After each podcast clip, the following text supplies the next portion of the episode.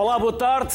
Terminaram as nossas férias, estamos de regresso. Na verdade, não parámos o programa, estivemos com repetições. Paramos agora essas mesmas repetições que vos deixámos durante o verão. Voltamos com muito para mostrar, muito para discutir e para saber. Alguns dirão que este verão foi abençoado, que o Papa veio às Jornadas Mundiais da Juventude. Falou-se muito dos jovens, das suas dificuldades e anseios, mas e agora? A crise da habitação agravou-se, os salários ficaram iguais, as hipóteses dos jovens ficarem por cá e não emigrarem também continuam a encolher. Como queremos então melhorar as condições e oportunidades das gerações mais novas para que não fujam do país? Não prometemos resolver, mas lançamos o debate numa semana dedicada inteiramente aos jovens. E começamos com a pergunta fundamental: que futuro lhes reservamos? São primeiros convidados Ana Gabriela Cabilhas. Ana é presidente da Federação Académica do Porto. Hugo de Almeida Vilares. O Hugo é professor na Faculdade de Economia da Universidade do Porto. E Catarina Barreiros. A Catarina é fundadora do projeto do Zero. Aos três, um enorme obrigado por uh, estarem connosco neste primeiro programa desta nova temporada.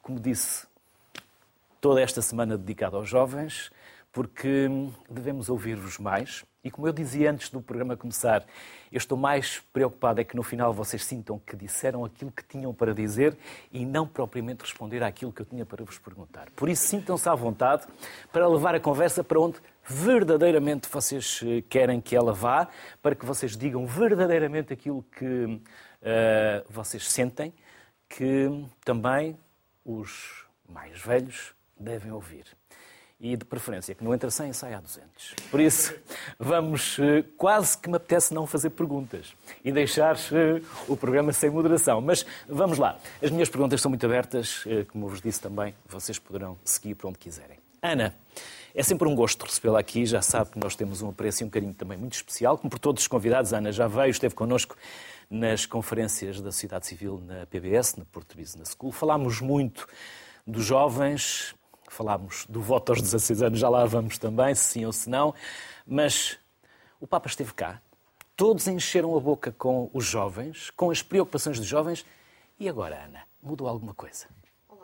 Antes de mais, também obrigada pelo uh, convite e, de facto, desde a última vez que estivemos, entretanto, decorreram umas, uh, a Jornada Mundial da Juventude. Mas eu gostava de recordar que em 2022 tivemos o Ano Europeu da Juventude, e já aqui se mobilizou parte da atenção mediática, eh, das instituições e também das pessoas para os desafios dos, dos jovens de hoje. Tivemos, entretanto, a Jornada Mundial da, da Juventude e eu creio que hum, ficou completamente roubado o lugar comum de que os jovens estão apáticos, de que hum, não participam. Foi inspirador o espírito de missão e a vontade, a força de acreditar de, dos jovens de todo o mundo que estiveram hum, em Portugal. E uh, parece-me também claro que estes jovens têm uma expectativa e têm. Uh, as expectativas não podem ser goradas e é isso que tem um, ehm, acontecido. E, portanto, quer com o Ano Europeu da Juventude, quer com a Jornada Mundial da Juventude, o que me parece mais certo é que ainda há muito para fazer. Uh, e os jovens têm precisamente um, convocado a sociedade civil, os decisores políticos, as instituições, querem ser o palco querem que lhes deem voz, querem também que um, o facto de dizerem hoje em dia que os jovens estão a ser ouvidos, mas na verdade isto fica bem no discurso político. Estão a ser escutados? Uh, parece que é aí é um ponto que está, exatamente, é que somos ouvidos, mas depois na hora de tomar a, a decisão muitas vezes aquilo que os jovens colocam em cima da mesa uh, não, é, não é considerado. E por isso há aqui um ponto um, ehm, de, de, de, viragem, ou seja, não podemos ter apenas um, ehm, uma Jornada Mundial da Juventude ou um Ano Europeu da, Juventude, as expectativas estão, estão criadas e há vontade uh, de mudança. Os jovens têm pugnado por isso e, portanto, estas expectativas têm que ser acompanhadas e é isso que tem falhado.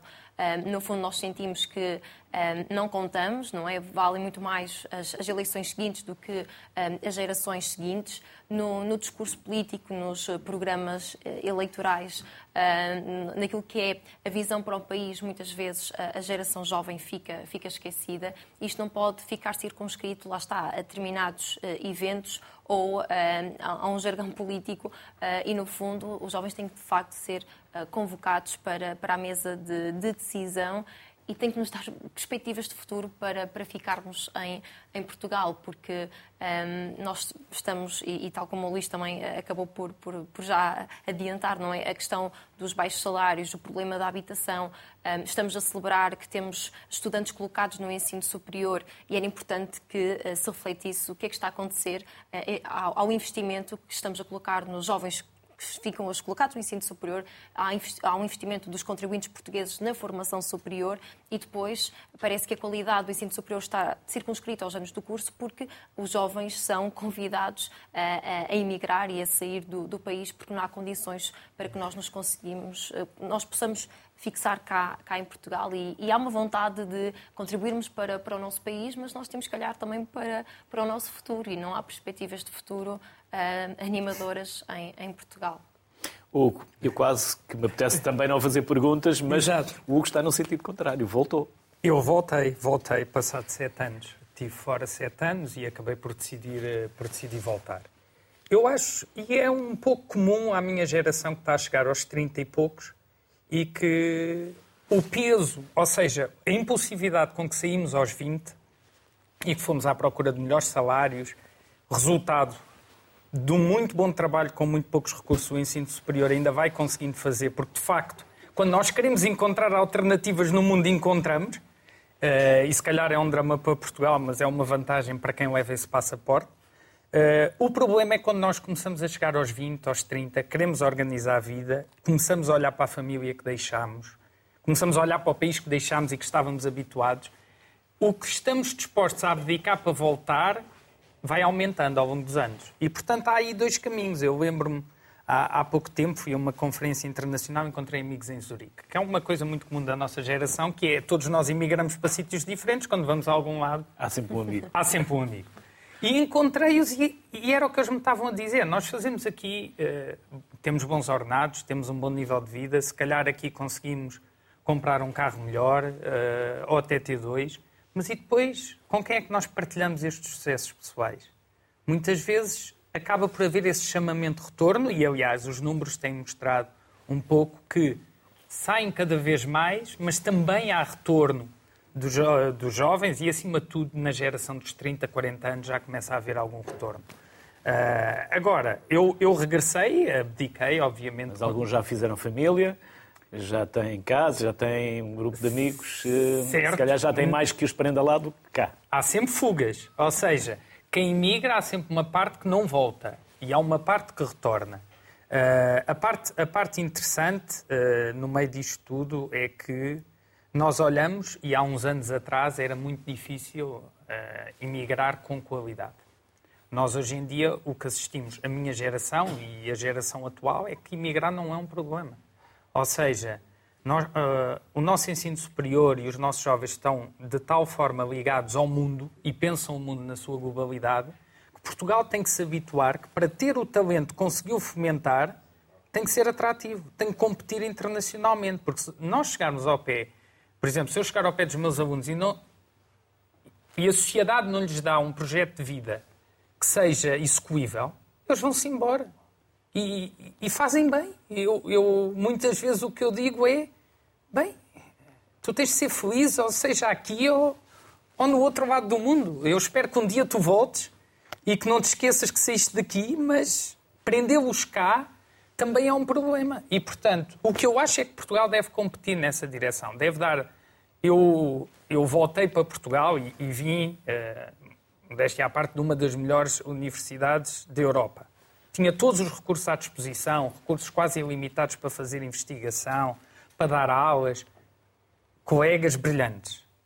O nosso ensino superior é muito mais limitado nessa dimensão. Temos uma burocracia gritante, temos dificuldades diárias para conseguir inovar e fazer a diferença. Os incentivos estão muito trocados e, e, e já temos uma geração de professores que já está à espera da reforma quase cronicamente. Portanto, ainda temos um ensino muito envelhecido, em que o professor sabe tudo, manda, o aluno obedece, no final ele decora o que eu digo e tem uma nota. Portanto, quando eu pergunto aos alunos se eles estão satisfeitos, se querem que as aulas sejam de outra forma, vamos lá conversar um bocadinho, vocês também podem ter razão às vezes, eles ficam muito baralhados ainda hoje em dia. Mas está-se a mudar aos poucos. E, portanto, nós quando vamos, eu quando voltei, enfrentei isto mas encontrei uma geração muito capaz. Encontrei jovens muito bem preparados, éticos, que estudam, que trabalham, são bons cidadãos. Ou seja, eu tenho orgulho de lhes dar aulas e eu digo-lhes isso. Pronto, eu fico um bocadinho paros às vezes, porque normalmente não é aquilo que o professor costuma dizer. Mas é verdade. Ou seja, eu olho para o resultado do que Portugal consegue produzir nestas gerações e é top. Eu, ou seja, eu, eu comparo com os meus alunos que tinham em Londres há um ano atrás e não vejo grandes diferenças. Se há diferença é porque nós não conseguimos fazer melhor por eles. E, portanto, é normal que depois, no final de contas, tenhamos muitas dificuldades de reter muitos deles. Catarina, ficou por cá. Alguém, no caso Expresso, disse que é um dos 50 perfis que promete mudar o país no futuro. Pouca pressão.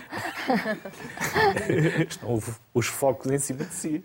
É verdade. Eu, eu fiquei por cá, mas já estudei fora, estudei em Milão e noto muito uh, isto que eu gostava de dizer. Nós somos muito bem preparados. Eu lembro-me de chegar, eu era uma aluna perfeitamente normal no técnico, na minha faculdade, e, e fui para o Polimi e tornei-me uma aluna de excelência.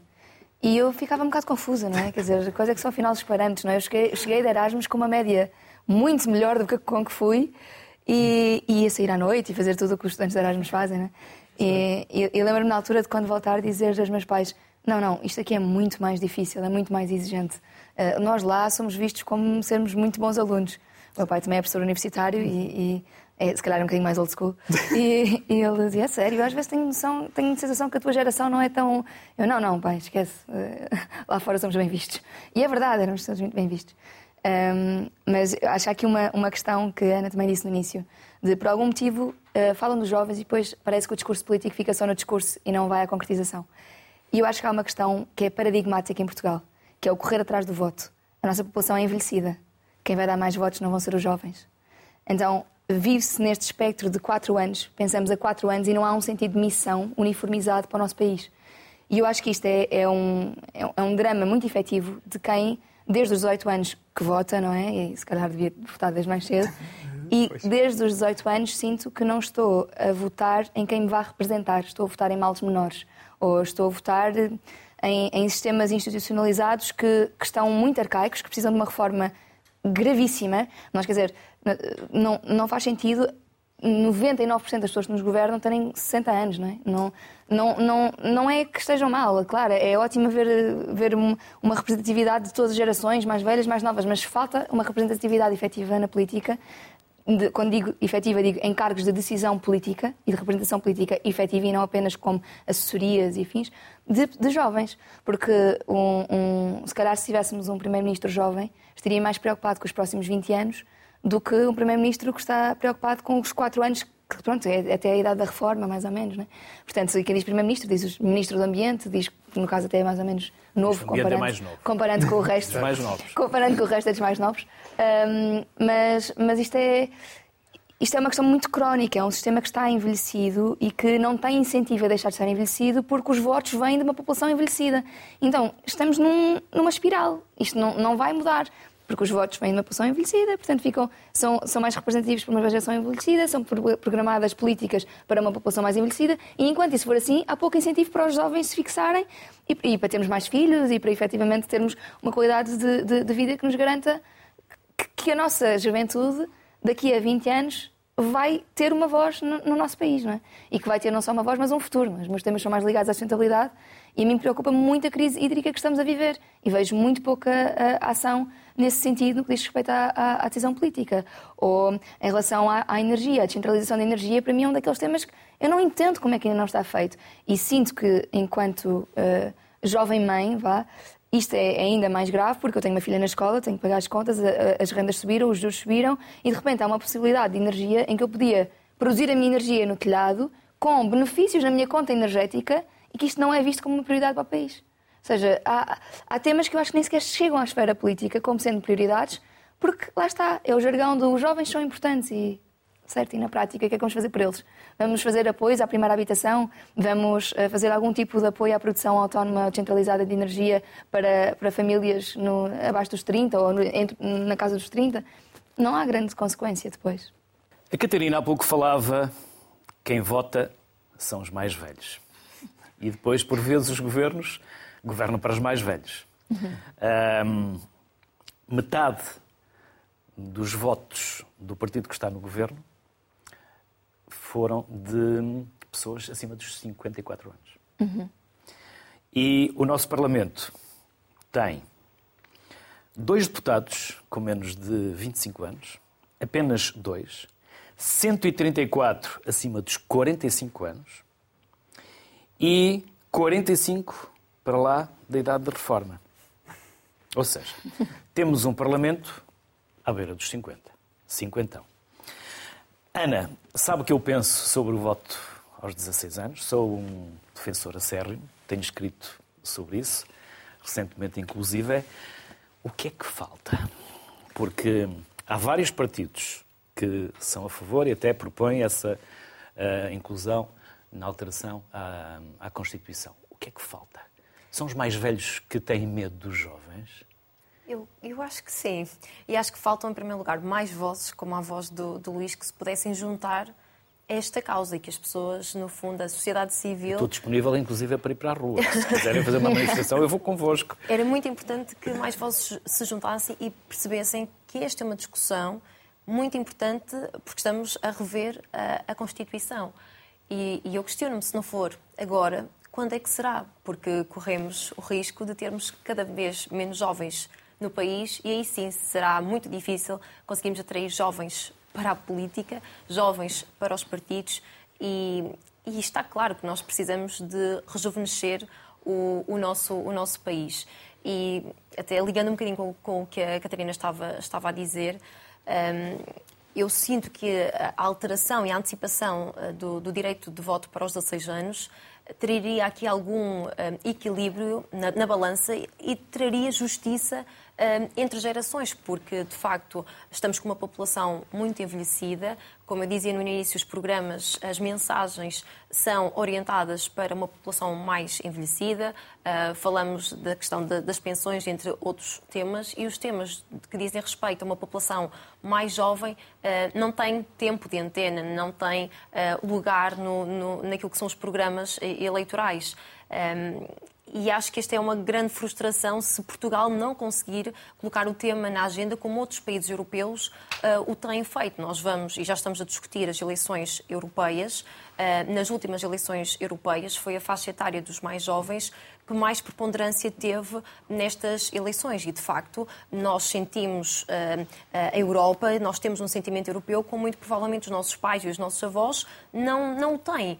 Um, e, e, portanto, se, se, temos, se queremos, de forma conjunta, a nível nacional e europeu, combater a abstenção uh, eleitoral, penso que depois um, são um bocadinho antagónicas aquilo que é o desejo e a ambição uh, que, que, os nossos políticos colocam e depois, uh, na prática, o que é que acontece e quais são as mudanças que, que são, que são convocadas. E, e parece-me que era, que era muito, muito importante que existisse aqui um, um acordo e, e, tenho, tenho pena, aliás, porque este, este tema é colocado na, na agenda precisamente também pela, pela Juventude Socialista, portanto, há uns bons anos atrás e, portanto, era... Há 30. É, é, há 30 que estamos... Há 30 anos que se discute isto. António José Seguro colocou a questão, depois António Guterres quis um debate alargado, o PS também não estava para aí virado, os outros também não. Um, e continuamos a discutir e vocês continuam parece que a não, assistir. Parece que não queremos um país com. Mas vocês estão maduros aos 16 anos. Sim, e essa, essa questão de, da ausência de maturidade, de, eh, de, falta de intelectualidade, a, a escolaridade obrigatória foi evoluindo e está agora no 12 ano. Portanto, se compararmos com as gerações uh, anteriores, as atuais gerações têm mais uh, formação uh, académica e estarão à partida mais capacitados. Mas creio que também, para além desta que é objetivo, que é o alargamento da escolaridade obrigatória, nenhum jovem questiona o declínio cognitivo de uma pessoa mais, mais, mais idosa e, portanto, que está associado a um processo de, envelhecimento. E, portanto, acho que esse é um argumento até infantil e coloca os, os jovens nesta posição, muitas vezes, lá está, de, de, há um certo paternalismo e que não me parece que seja muito correto. Agora, é claro que tem que existir, acompanhado de uma medida de antecipação da idade de voto para os 16 anos, tem que existir uma, um, um, um reforço daquilo que é a literacia, vá, diria uma literacia cidadã, ou seja, aquilo que é a literacia uh, política e sobre o nosso sistema político nas, nas escolas. Mas os pais discutem pouco política em casa. E as escolas não. Não, não, não, se discute, não, não há tempo para, para isso, não há tempo para a reflexão crítica, para o pensamento crítico, para o levantamento de ideias, para o debate ideológico, para pensarmos cada um de nós qual é que é a visão para, para o país. Um, e as escolas estão, parece que estão sem tempo para, para isso. Um, e os e professores também sem paciência. Estamos a ver como é que está a, a qualidade do nosso sistema uh, educativo um, e, e, associado a esta questão da, da literacia uh, para, para o sistema político, há outras questões. A literacia digital, uh, a literacia ambiental, a literacia em saúde. No fundo, creio que também o papel da, da escola e também das instituições de ensino superior, universidades e politécnicos, neste sentido, também pode ter um papel muito, muito mais aprofundado uh, e daí que eu falo muitas vezes neste tema no, no, da literacia cidadã, porque sinto que falta de facto este contacto nas escolas e depois um, eh, aqueles jovens que têm acesso a um debate de, de ideias, ao, ao pensamento daquilo que queremos para o país, são muitas vezes nas uh, casas e nas famílias em que essa discussão ou essa reflexão já acontece. E isto uh, contribui para uh, o perpetuar de algumas desigualdades. E aqui está o papel da escola para, pronto, para este debate. E lá está, se já podemos trabalhar, pagar impostos, descontar para a segurança social, casar, mudar há uma de sexo, mudar de nome. Uh, tudo. Porque é que não nos dão poder de podermos decidir sobre, sobre essas, Quer sobre essas matérias? Já podem ser presos, mudar de sexo, alterar o nome, realizar a interrupção voluntária da gravidez, podem hum, casar, perfilhar, trabalhar e pagar impostos, conduzir e comprar casa, tornarem-se militares e morrer pela pátria. Mas não podem votar, porque não têm maturidade suficiente. E o cérebro ainda não está desenvolvido. É terrível que é que lhe merece? É assim. É, é, é... Mais de um milhão de jovens de 16 e 17 anos vão votar agora para o Parlamento Europeu, em vários, vários certo, países. Certo. Um, a vossa geração, vocês nasceram na Europa, com euros no bolso. Não certo. conhecem outra realidade, mas viveram sempre no meio de crises sucessivas desta Europa, em que confiam muito pouco também nestas lideranças europeias.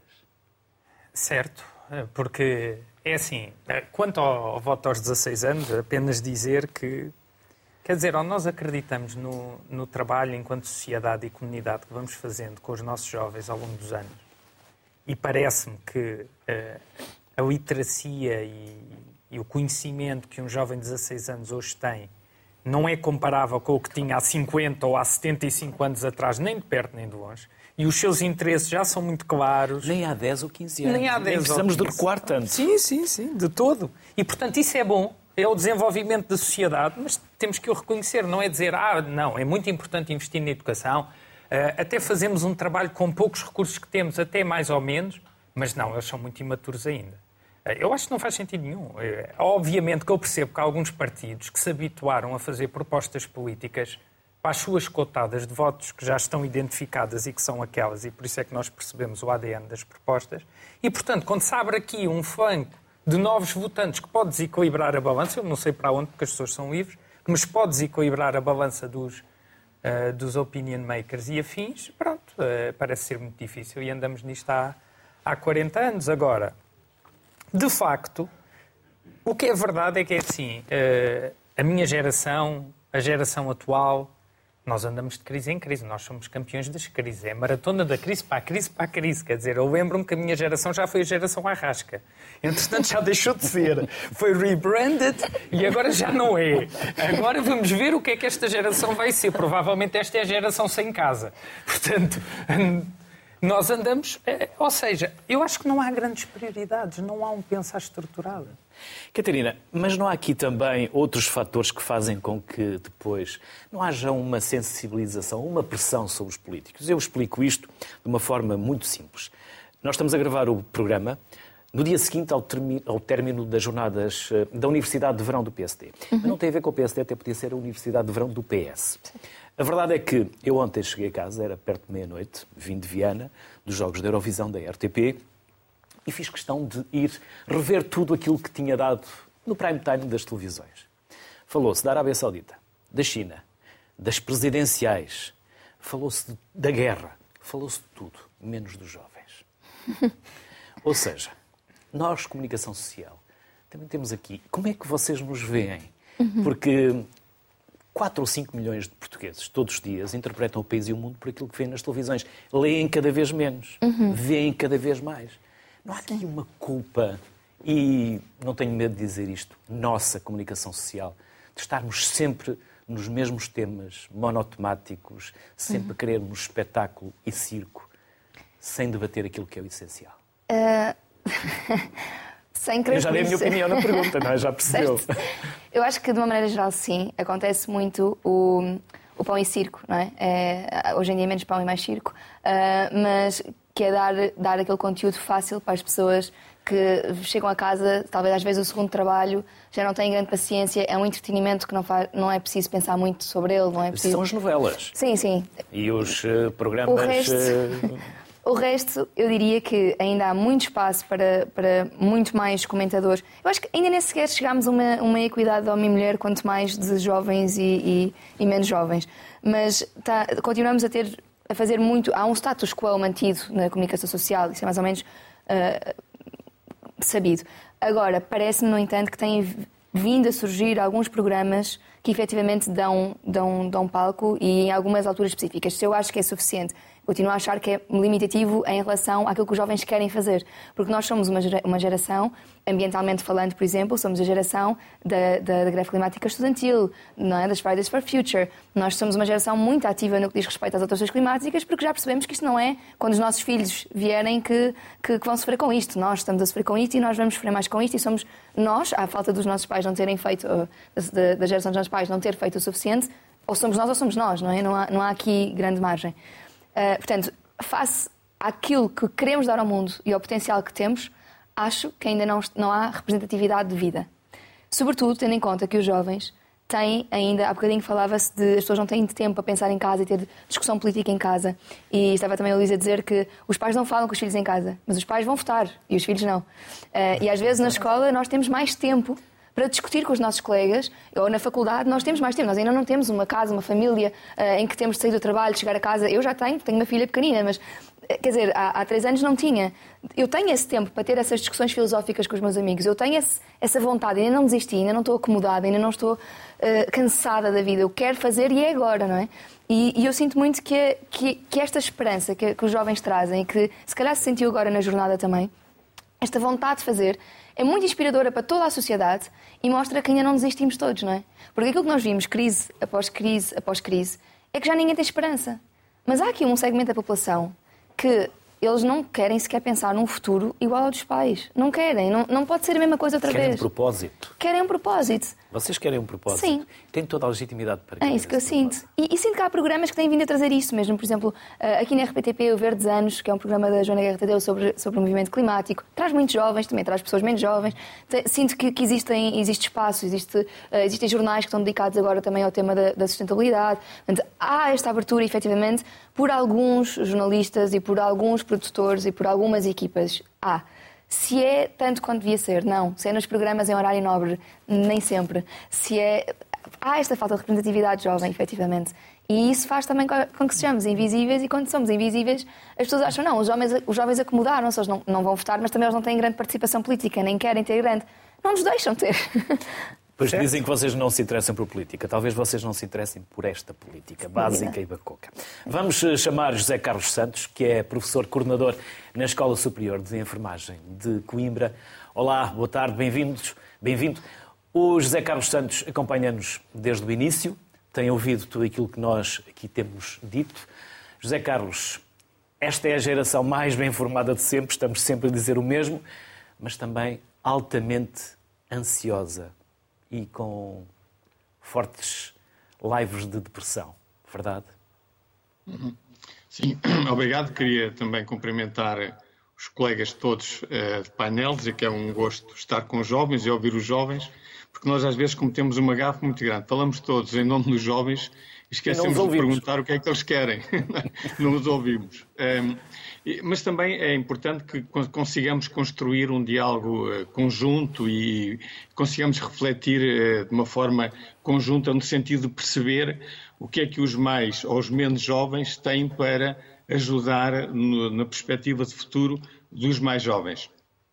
Nesse sentido, eu gostava de, antes de, de falar um bocadinho sobre isso, de eh, falar aqui em dois aspectos. Um é, eu não, não posso concordar que nós possamos associar os idosos, ou os mais, mais velhos, com um declínio cognitivo.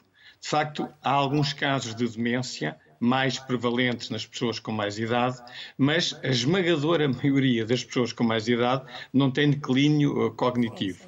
Uh, e outra questão também do desenvolvimento cerebral e um argumento para o não voto dos 16 anos. Bom, se fôssemos esperar que a arquitetura cerebral se desenvolvesse, então o voto só podia ser permitido a partir dos 24 anos, porque aí, do ponto de vista da arquitetura cerebral e particularmente do, do córtex pré-frontal, nós temos uma maturidade cerebral para podermos uh, uh, usá-lo da forma que acharmos uh, mais, mais, indicado. E, portanto, colocar estas duas questões.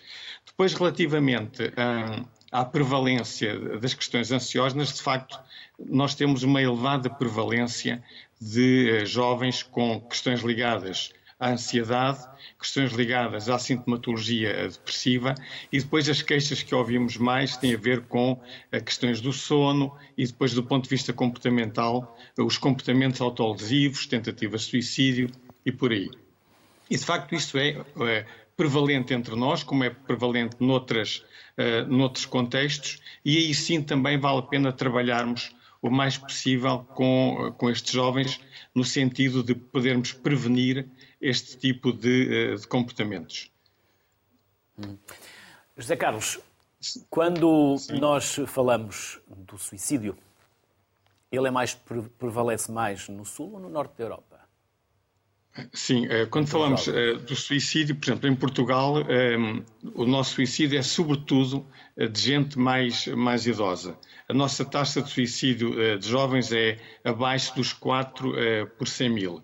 O que nós temos muito é, são comportamentos autolesivos, portanto, a maior parte são, são cortes, e isso há uma prevalência muito grande nos nossos adolescentes. Do ponto de vista da Europa e do mundo, se quisermos, os países do Sul geralmente têm taxas mais baixas com os países do Norte. E, portanto, se quisermos comparar, por exemplo, a Itália, a Grécia, a Espanha, Portugal, temos taxas muito mais baixas quando comparadas, por exemplo, com a Noruega, com a Dinamarca, a Suécia e por isso. Se quisermos comparar, por exemplo, os ex-países da União Soviética, aí a taxa é muito mais elevada quando comparada connosco. E, portanto, tem a ver com uma série de questões culturais. O suicídio não, nunca, tem, nunca está ligado só a uma causa e os próprios comportamentos autolesivos não estão ligados só a uma causa, há várias causas e, de facto, há várias causas que podem explicar estas diferenças uh, geográficas. Mas, como disse, uh, felizmente entre nós e os nossos jovens, as taxas de suicídio são relativamente uh, baixas. Agora, isto não quer dizer que não tenhamos que trabalhar, promover a saúde mental nas escolas, sobretudo, no ensino superior, portanto, é, está um colega, o Hugo, que é professor também no ensino superior, e, no ensino superior, por exemplo, eu acho que deve, isso deve começar antes, e, portanto, eu pertenço a um grupo de trabalho que tem trabalhado muitas questões no, no ensino, no terceiro ciclo, ensino secundário, mas o ensino superior traz-nos uma série de desafios grandes para a questão da saúde mental. Quer dizer, eu às vezes tenho alunos que eh, lhes diga para vocês são os heróis. Quer dizer, chegaram até aqui, são os heróis, acabaram o curso, parabéns. Eh, agora vejam como é que conseguem rentabilizar aquilo que foi a vossa experiência de vida. E às vezes a experiência de vida é a saída de casa para ir para uma, para uma cidade estranha para estudarem, as dificuldades económicas naturalmente que se deparam, e particularmente agora no, no, início dos anos letivos é sempre referido muito o preço do aluguer dos quartos e as condições precárias onde muitos jovens estão, mas depois no próximo ano letivo vamos voltar a repetir porque as políticas não, não, não abundam muito no sentido de favorecer eh, eh, eh, melhores condições para os jovens que estudam, depois dificuldades de integração numa cidade nova, num grupo de pares novo, depois muitas dificuldades, em alguns casos, de, de autonomia, e aqui tem a ver também com o processo familiar e com as vivências familiares. Quer dizer, eu, eu, trabalho e vivo em Coimbra e muitas vezes nós temos alunos no ensino superior que a primeira vez que estão a ter uma experiência fora de casa é quando estão na universidade, onde são pela primeira vez confrontados com a necessidade de gerir dinheiro, gerir tempo, gerir uh, prioridades. Isto, por vezes, é uh, altamente uh, complicado do ponto de vista individual. E, portanto, as, as instituições de ensino superior, ensino superior, que basicamente é aquilo que podemos falar agora, devem ser instituições promotoras de saúde mental e colocar, de facto, as questões da, saúde mental como prioritárias também do processo eh, de ensino, do processo de acompanhamento e do processo de vivência da própria escola ou universidade, eh, quando estamos a falar, obviamente, do ensino superior. José Carlos, peço-lhe que não nos abandone, nós ainda temos uh, mais 20 minutos e gostava de falar consigo ah. ainda até sobre as minorias, se assim uhum. uh, entender. Ana, propósito também é ter uma habitação, é ter um teto. Um, a habitação é, neste momento, o top 3 das vossas preocupações. Sem dúvida. Podemos dizê-lo assim, desta forma? Eu diria que. Até porque, sim, para muitos jovens que estudaram para ter uma média, para poderem ir para determinado curso, depois não conseguem porque não têm sim, casa. Não, problema... Os pais não têm dinheiro para pagar uma habitação. Sim, o problema da habitação para um jovem começa a, a quando da sua entrada no, no ensino superior. Um, estamos a vivê-lo este ano letivo, já o tínhamos vivido no ano letivo uh, anterior é muito difícil conseguir um quarto a preços que as famílias portuguesas consigam comportar e, ao mesmo tempo, a oferta disponível nas residências públicas dos, dos serviços de ação social é, é muito escassa para as necessidades. Nós tivemos estudantes que acabaram por partilhar connosco que, no momento até da, da candidatura, ponderavam já, em primeiro lugar, a própria cidade onde queriam ir estudar e não tanto a primeira opção ou a preferência do curso ou da área uh, de formação. Isto demonstra bem o problema do, do alojamento estudantil e, e, é hoje a principal barreira no acesso e na frequência do ensino superior.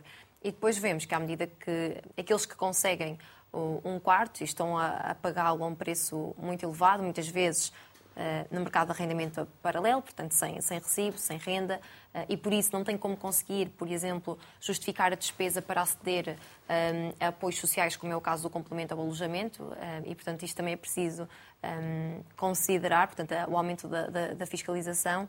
Um, e depois, quando estamos a, transitar, a sair do ensino superior e a tentar entrar no mercado de trabalho, Uh, certamente que o Hugo saberá muito melhor falar sobre, sobre habitação do, do que eu, mas o problema está, tem que ver também com, com os salários, não é? baixos salários que não permitem uh, a poupança, a precariedade uh, associada ao emprego, os, os bancos não, não, confiam em nós, não nos concedem empréstimos, ou aqueles que conseguem, fica-se a pagar um empréstimo durante, durante muitos anos, e por isso, em Portugal, para um jovem ter, ter casa, hoje em dia é um sonho, é um sonho muito difícil de, de alcançar e ficamos uh, condicionados a ter que ficar em casa dos, dos pais, ou quando estamos no ensino superior, depois a ter que voltar para a casa dos, dos pais e, e, também para um jovem uh, não é nada agradável nem, nem confortável, portanto não nos podem dizer que é uma questão uh, cultural ou algo característica de um jovem português que quer ficar uh, no teto do, dos pais, porque quantos de nós não, não, sentimos até a comparação com a nossa idade, o que é que os nossos pais já tinham conquistado e alcançado, a casa, o carro, a família, e isto tem Mas também tínhamos a vida hipotecada no banco. Na, na nossa, na nossa tínhamos a vida hipotecada no banco, porque queríamos casar para ter para sermos independentes, ter uma casa e um carro e depois ficávamos a trabalhar para o banco. Nós não ficamos. Agora, vocês depois, de outra forma. Não, mas nós ficamos. Depois. Não, eh, a situação, a situação é muito complexa e, e, e é, é mais grave que isso, acho eu. Ou seja, nós andamos a falar de um problema de residências universitárias que Portugal, quando era Portugal, tinha capacidade de iniciativa, tinha vontade, e havia iniciativa, resolvia-se. Quer dizer, Lisboa conseguiu fazer telheiras inteiro, conseguiu fazer a Alta de Lisboa, conseguiu fazer a Expo e nós andamos a discutir há anos, que eu já lhe perdi a conta, como é que nós vamos fazer 12 mil quartos espalhados pelo país inteiro para os jovens. Isto é dramático. E é dramático porquê? Porque nós estamos a acabar com o elevador social. Eu ainda beneficiei um pouco, que foi não interessa de onde vem, qual é a escola mais ou menos onde começa a estudar, desde que vá fazendo o seu esforço, vá tirando boas notas, consegue ir para uma boa universidade, ali aprende mais qualquer coisa e vai subindo, ascendendo por mérito. Hoje em dia não é possível. Hoje em dia, alguém que queira vir estudar para Lisboa não consegue. Ou tem, ou, ou, ou tem recursos financeiros que possa dispor ou não consegue. E depois nós olhamos para uh, quem decide. Quem decide só se apercebeu que havia um problema da habitação há dois anos atrás. Já andavam, os jovens já andavam a partilhar casa e a fazer contas e a fazer o pino para pagar as contas há muito mais anos. Só que ninguém olha, ninguém se preocupa. E, portanto, agora perceberam que era um problema porque provavelmente foram perguntar aos nossos pais e os nossos pais já perceberam em larga medida que a nossa geração não consegue arranjar casa. E então já começou a ser um problema que lhes importa. Porque passou a ser uma prioridade também dos nossos pais que veem que o nosso futuro não está assim tão assegurado como muitas vezes se podia pensar, independentemente do esforço que fazemos. É que o grave é isto. É que se Portugal não for capaz de garantir um projeto de vida para quem, por mérito, atingiu metas que nós valorizamos, então o sonho português morreu. Morreu. Não interessa se se esforça muito, se se esforça pouco, se traz valor, se faz diferente. Se o resultado vai ser sempre o mesmo, não, não há solução. E nós agora, hoje em dia, só se fala de habitação. Eh, já é uma cacofonia de habitação sem números, sem informação. Eu acho que se dessem o problema aos jovens para resolver ficava muito melhor resolvido, porque nós íamos ver os números, íamos ver a realidade, íamos falar direitinho uns com os outros, íamos encontrar um plano que fazia sentido. Não andávamos aqui com jogos políticos do esconde o número, não sei bem, etc., plano atrás de plano, etc. O que é verdade é que o problema não se resolve. Também estou convencido que não se vai resolver nos próximos anos. E, portanto, a situação é o que eu digo. Eu acho que esta geração pode-se chamar a geração sem casa. Catarina, o diagnóstico está feito. Como é que resolve, não é? Eu acho que às vezes nós temos muito esta. Nós, quando falamos de habitação, não podemos falar só de habitação. E, e, e, e às vezes tentamos, talvez por termos ministérios muito definidos ou por termos, não sei, não sei porquê, mas tendemos a esquecer-nos que as questões sistémicas e os problemas complexos têm, têm vários pontos de referência. Há uma coisa, por exemplo, que, que, que me lembro sempre. Eu, eu, eu tenho 30 anos, Uh, vivo e trabalho em Lisboa e adorava viver no campo. Adorava, porque esta coisa de viver em cinco paredes de betão, em ter. A minha primeira casa tinha, era assim um, niquinho uh, pequenino, e eu tinha uma cadela e duas gatas, e depois veio uma filha. Quer dizer, é, não, não, não, me, não me atrai esta questão. Eu não queria ter de viver em Lisboa para. Portanto, acho que há aqui uma questão do nosso país que é muito mais. Uh, tem uma dimensão maior, mas ao mesmo tempo parece mais fácil de resolver, nós somos um país mínimo, que é coesão territorial. Porquê que eu tenho, porquê que eu tenho necessariamente de viver em Lisboa numa época em que eu posso trabalhar à distância em muitos, não todos, mas em muitos empregos? Porquê que eu tenho de, de, viver em Lisboa para trabalhar em Lisboa se eu podia ter uma ferrovia que me podia pôr de Coimbra a Lisboa em 30 minutos se eu apostasse em, ferrovia, em, em ferrovia de alta velocidade? Então, às vezes, às vezes não há habitação por milhares de, de, de fatores seja porque a, casa tem, a Câmara tem imensas casas devolutas que não vai recuperar, e, seja porque não se faz construção nova, seja porque uh, os impostos são tão altos que quem queira, tem, esteja a renda a casa também uh, viu os juros a subir e também precisa aumentar. Há, há, há motivos para, para a crise na habitação. Mas a mim parece-me que o tema da coesão territorial poderia ajudar a resolver problemas da desertificação do interior, Problemas de detecção de incêndios precoces, porque havia mais gente a viver no interior e, portanto, mais pessoas a detectar, em vez de fazer o disparate que foi de fazer com que as pessoas não pudessem ir para a Serra da Estrela e depois com a carne toda, porque não há ninguém para ver que aquilo está a começar a arder, não é? Um, se nós pensarmos no nosso território de forma descentralizada. Ocupar é preservar. É isso. Nós temos de estar nos sítios. Eu lembro-me perfeitamente de ir a um turismo.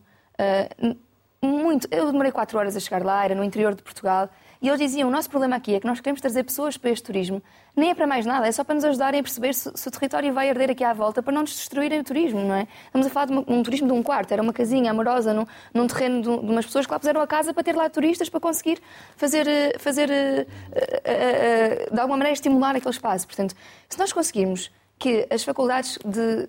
Que, que por acaso, por exemplo, a mim que faz-me alguma confusão, a faculdade do Algarve devia ser o, o destino para todos os, os, internacionais que venham para cá, não é? Quer dizer, é o surf, é. Claro, isto, isto não é, é rocket science, é carcavelos. É carcavelos. Portanto, nós conseguimos tornar tantos, tantas partes do nosso país tão interessantes. Se o Ministério da Agricultura tivesse onde, onde efetivamente se, se, se, se trabalha o terreno agrícola, ou se o Ministério das Pescas estivesse efetivamente onde as pescas existem em maior abundância. Ou...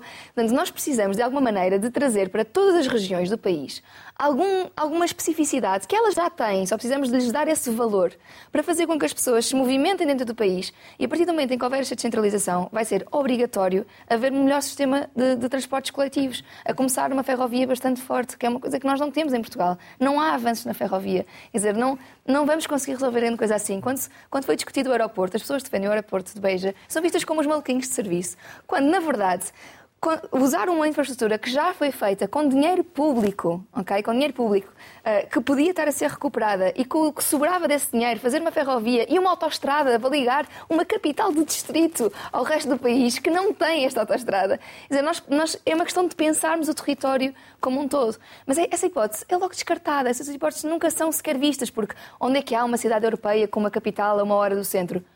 Em Milão, os três aeroportos são 50 minutos do centro.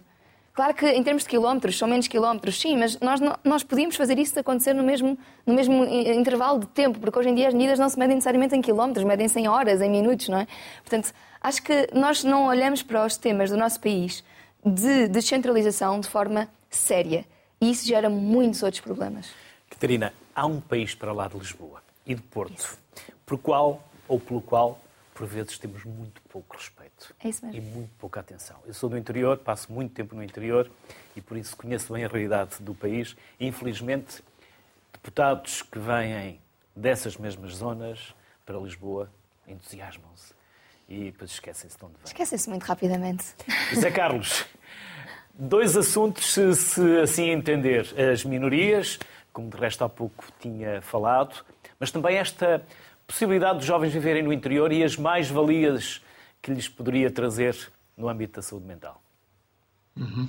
É, muito bem, então, é, se houve alguma coisa que a pandemia nos ensinou, e houve muitas coisas que ela nos pode ensinar, é que as pessoas que tinham uma casa com um pequeno quintal onde podiam fazer coisas para lá das paredes de um apartamento foram mais resilientes ao desconforto mental que aquelas que não tinham. E, portanto, eh, quem vivia, quem vive numa casa e tem este espaço, este jardim, de facto tem menos risco de adoecer do ponto de vista mental, por exemplo, em situações de isolamento e em ter uma atividade eh, para lá da sua atividade profissional eh, essencial e, portanto, para lá disso. Isto está, está documentado, há evidência que, que demonstra isto e, portanto, esta pode ser um aspecto.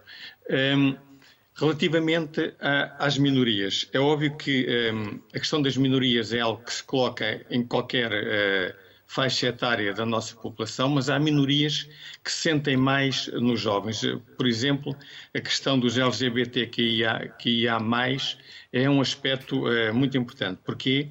Porque os jovens têm uma maior, do ponto de vista do risco e, portanto, eu estou a falar do risco, estou a falar de probabilidades, não estou a falar nada que é determinístico, mas há maior probabilidade de virem a cometer, por exemplo, comportamentos da esfera suicidária, particularmente suicídio consumado ou tentativas de suicídio, duas a três vezes mais que as pessoas uh, heterossexuais. E isto era algo que nos devia de preocupar relativamente a termos uma linguagem inclusiva, relativamente a, termos, a percebermos uh, o que se passa com estes, com estes jovens e a combatermos de alguma forma alguma uh, atitudes heterossexistas, uh, a discutir com eles às vezes também alguma, algum, alguma homofobia internalizada, portanto, eles próprios não procurarem ajuda porque acham que não lhes vão ser dada ajuda ou porque vão ser discrimina, discriminados relativamente a outros, a outros jovens. Eu acho que isto no ensino superior é onde é também muito evidente este tipo de comportamentos e que nós no ensino superior também podemos eh, ajudar neste, nesse sentido. Isto é muito, é muito fácil de perceber, mas alguém que, eh, que numa minoria que se sente, primeiro tem a percepção precisa de ajuda por via da sua, uh, do seu sofrimento mental. Depois, tem a coragem, neste caso, de ir pedir ajuda. Portanto, há aqui um, um, um, um, primeiro momento que é de consciência de, pedir, de que necessita de ajuda, um segundo momento de passar ao pedido de ajuda e um terceiro momento em pedir ajuda a alguém que ele escolhe. Imagine que é um de nós, um professor do ensino superior, o Hugo, por exemplo, isto pode acontecer no final de uma aula, pode acontecer em qualquer momento, não temos que ser profissionais de saúde para poder ajudar, eh, e depois nós dizemos, epá, isto não é nada comigo, isso passa, isso é uma questão da idade, deixa-te lá disso, porque muitas vezes nós próprios temos um, uma baixa literacia do ponto de vista da saúde mental. E se esta pessoa está em sofrimento, aquilo que temos que fazer é legitimar a dor e acompanhar a pessoa ou indicar as, as, as estruturas ou os caminhos que há para pedir ajuda. Mas reparem a, a honra que é quando alguém nos vem pedir ajuda e nos seleciona como alguém que pode ajudar, como alguém tão importante pode ajudar. E a resposta que nós temos para dar muitas vezes é: pá, não tenho tempo, isso não é comigo, é, vai para casa que isso passa. Não é? E, portanto, ou não penses mais nisso, que é outra coisa que, que, é, muito, que é muito comigo. Portanto, é, é muito relevante nós trabalharmos isto. Eh, eu falei dos LGBTQI, mas podemos falar também das populações migrantes, onde cada vez mais elas são, são mais comuns e onde também a prevalência de, de desconforto mental, em alguns casos de doença mental, segundo os dados epidemiológicos, pode, pode atingir os 30%, e também tem que ter canais próprios, específicos, de acompanhamento para podermos, de alguma forma, fazer a diferença e poder ajudar. E, portanto, eu penso que isso era, era muito importante. Uh, Permitam-me aqui uh, uma. Para eu acompanhar-vos-ei nessa manifestação para o voto aos 16 anos. Nós somos dois. Nós somos dois. eu, estou, eu estou convosco. Mas gostava de que, que nós também, antes disso acontecer, conseguíssemos que as, ju as juventudes partidárias que neste momento existem apresentassem propostas disruptivas, propostas de alguma. Um, de alguma inovação, porque às vezes aquilo que nós vimos são mimetização daquilo que os mais velhos fazem. E às vezes quando falamos em relativamente aos jovens, isso é muito, é muito marcado. E, portanto, era muito importante que as, que as juventudes partidárias também conseguissem ser disruptivas, colocar isso, eu penso que se conseguíssemos colocar isso na agenda e na discussão, o simples discutir isto levava a que os partidos tivessem mais atenção relativamente a isto. Para finalizar, um exemplo disso é, por exemplo, quando, quando foi a pandemia, e ainda estamos num espaço muito, muito recente, se se recordam, nos primeiros meses só se falou de gente mais idosa. E dos idosos, obviamente, com dificuldades, mas hoje sabemos quem perdeu mais com a questão da pandemia foram os jovens. Foram as crianças, os adolescentes e os jovens. E hoje está, está a evidência toda identifica isso. E mais uma vez houve aqui um foco que não foi dos jovens. E é isto que temos que mudar. Eu penso que é muito importante que nós consigamos fazer uh, essa mudança. José Carlos Santos, foi um gosto recebê-lo e ouvi-lo. Obrigado. Felicidades. Muito obrigado. Obrigado. Ana, Hugo e Catarina. Uh, eu conheço a Ana das intervenções que faz. Uh, nem sei qual é a formação que, que, que, está a fazer, mas eu acho que a Ana um dia será política. Digo eu. Não sei, nem sei qual é a tendência política, também não é o que está aqui em causa. Mas vou deixar-vos um desafio aos três. 30 segundos para cada um. Vocês vão falar ali para a Câmara 1 e vão dizer ao Primeiro-Ministro aquilo que vocês pensam. Numa mensagem direta. Okay. Que depois faremos uh, chegar ao Primeiro-Ministro. Então, eu gostava de dizer ao Sr. Primeiro-Ministro que um, eh, o investimento que uh, Portugal faz na, na, educação tem que ter um retorno e, e peço que um, não deixe que os jovens portugueses que se sentem obrigados uh, a ter que emigrar o, o façam porque estamos é, a contribuir para aumentar a competitividade de outros países e os jovens portugueses querem ficar em Portugal, a contribuir com o nosso talento, com a nossa inovação e com a nossa ambição para o nosso país e falo para o nosso futuro, mas também para aquilo que é o futuro uh, dos nossos pais, porque eu quero que os meus pais também tenham condições para envelhecer com dignamente em Portugal e para isso precisam de jovens a contribuir para a, a segurança social. E, portanto, o meu desejo é que possa deixar-se rejuvenescer com, com a nossa energia e com a nossa ambição. Hugo, 30 segundos. Eu diria, eu diria que talvez o fundamental é Não, que. Pode falar mesmo direto. Ah, ok. Olhos nos olhos. Eu diria que o fundamental é que uh, tenha uma visão para o país, ou seja, que deixe os jovens partilharem uma visão para o país, a iniciativa que é muito própria dos jovens de tentar, deixar o taticismo político pensar de 4 em 4 anos, porque nós precisamos de soluções a 20. Uh, se nós queremos manter os jovens cá e, e se queremos dar-lhes um plano de vida, é preciso que eles tenham uma ideia de qual é o projeto, qual é a visão, qual é o propósito, o que é que estamos a construir enquanto comunidade. E, portanto, eu acho que um primeiro-ministro para nós tem que servir neste propósito, num horizonte temporal muito mais alargado, porque nós não vemos a quatro anos, não vemos a cinco anos. Nós não nos preocupamos muito se o aumento salarial vai ser 2 ou 2,5%. Nós queremos é ver para onde é que o país vai. E, portanto, se não é capaz de nos dar um propósito, andamos aqui um bocadinho perdidos e provavelmente muitos eh, acabam por ir à procura do seu projeto de vida lá fora, por exemplo. Catarina, Juro que não vou repetir o tema, que era o que acontecia. Mas vamos.